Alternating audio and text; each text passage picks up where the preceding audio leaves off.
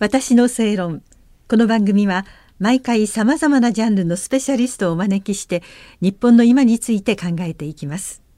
こんばんは那須恵理子です。今夜も第36回正論大賞に選ばれました国連安保北朝鮮制裁専門家パネル元委員の古川勝久さんにお話を伺います。古川さんよろしくお願いいたしますどうもよろしくお願いします改めて簡単にプロフィールをご紹介しますと1966年にシンガポールでお生まれになってで1990年に慶應義塾大学、えー、経済学部を卒業してその後はハーバード大学にいらして2011年から16年国連安全保障理事会北朝鮮制裁委員会専門家パネル委員を務められたということで今年2021年の東アジア情勢について伺っているんですけど今日はあの北朝鮮ご専門のですね、え北朝鮮のことなんですけど、はい、あの朝鮮労働党大会が開かれたりして、なんか動き始めましたね。そうですね。はい、あの今年からあのまた新しいあの国家経済開発計画あの5か年計画を策定しなければいけないので、はい、まあ、それと、あと人事の交代、これあの、朝鮮労働党ですけれども、こう人事の交代、あるいは新しい計画を策定、はい、さらに各、えー、いわゆる部門ごとのこの目標設定、まあ、こういう目的で会合が開かれてました。うん。肩書きが変わりましたね。金総書記と呼ばなきゃいけないですね。これは委員長と呼んでました。もうこれから総書記と呼ぶということですね。はいまあ、あのお父さんおよびおじいさんもこの総書記という肩書きを党の肩書きとして持ってました。で、ただ、キム・ジョンイル、えー、彼の父親が、あの死去した後に、はい、この肩書きはもう永遠に使ってはならないと、うん、永遠に使わないということで、まあまあ、いわばあお父さん、おじさんのみに、えー、が使える肩書きとしていたんですが、まあ、それを今回撤回したと、はい、自分はまさに、えー、父および祖父に肩を並べるぐらいの偉業を成し遂げた。経済面では失敗しましたけれども、うん、もうアメリカに比類なきこの核戦力を確立したということで、まあ、この自分の威厳を高める、えー、このために委員長という肩書きを捨てて総書記、いわば父、祖父と並ぶ存在にしたと。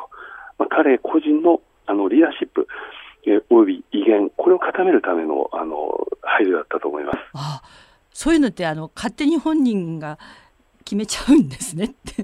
あの、まあ、あの、いろんな要素があると思います。はい、あの、今回の、まあ、いわゆる朝鮮、えー、労働党大会ですね。ねあの、これ見てましても、人事を激しく、かなり大大あの大幅に後退させました。はい、さらにあの部門ごとの規律もかなり引き締めて、はい、えー、まあ、腐敗とか、いろんなあの組織的な弊害があるお国柄ですから、まあ、そういう規律を引き締め、うん、さらに、えー、組織も改変し、まあ、こういうこともあの結構しょっちゅう、キム総書記やってきたんですね。はい、ですから、こういうことを成し遂げうるだけの個人的なこう指導力、リーダーシップがある、まさにこのポイントを打ち出した、その一つの象徴が総書記への転換、そうなんだろうと思います。あなるほど。それだけの力が自分にはあるということでそれを知らしめるというか周りも認めて受け入れるっていうことなんですね。そうですね。あのまあ、これまでですねちょっと日本とかアメリカにとって少し懸念すべき兆候があるとすればですね、はい、これまで対米交渉を主導してきた前の外相のリオンホという外相だった方あるいはチェソンにえこれは外務省、北朝鮮外務省の第一次官とされる女性ですが、はい、これらの方々一応に降格になってるんですね。はいはい、まあ、リオンホ元外相については一度、いわゆるあの教育キャンプにこう収容されたと、あの再教育のプログラムを受けたというような情報もございまして、はい、いわばあハノイ会談で失敗したまあ、彼らに責任があるわけではないんですが、やっぱり彼らは米朝交渉をプッシュしてたグループですので、北朝鮮国会で、まあ、やっぱり思ったような成果が得られなかった。ゆえに、責任を、何らかの一定の責任を取らされる。ということで、えー、降格とか、はい、まあ、そういう措置になったんだと思います。うん、これからバイデン政権が始まるんですが、まあ、米朝交渉をすぐに始めようにも、北朝鮮側でそれをこうプッシュする、うん、えー、人たちというのは今、非常に慎重になっている、そういう時期だと思います。あそういう中で例えば軍事パレードをやったりしてますよね、えー、これだけの力があるんだよってアピールを海外に向けてする。そうですね、うん、あの今回のあの党大会で、えーまあ、もう一つあの明らかになったことは、まあ、この核戦力の近代化、これはもう、あの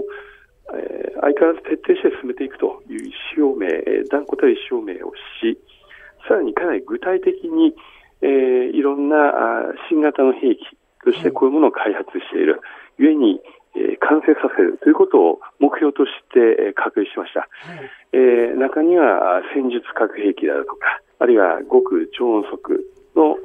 ミサイルであるとか、うん、まあ、いろんなあのちょっと、まあ、今のあの世界的な軍事のトレンドでは、あの大変重要視されている兵器体系ですが、うん、北朝鮮にとってはまだあの技術的には手が届かない、届くとは思えない、まあ、そういうようなあの兵器体系も含めて、えー、ただもう着手すると、はい、ということを宣言してました。うん、えー、今回のこの党大会直後に開かれた軍事パレードでも、いくつかあのミサイル、えー、巡航ミサイルであるとか、あるいは短距離弾道ミサイルであるとか、数種あの出ております。で、えー、少なくとも2種類の新しい、えー、新型ミサイルが展示されています。はい、あの北極星5号というおそらく中長距離、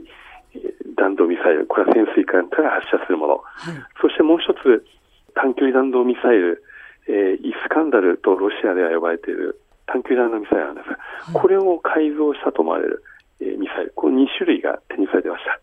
まあ、こういう力を誇示することで、えー、まさにアメリカに対して俺たちのことを忘れんなよということを あのメッセージとして明確に送っていると思います。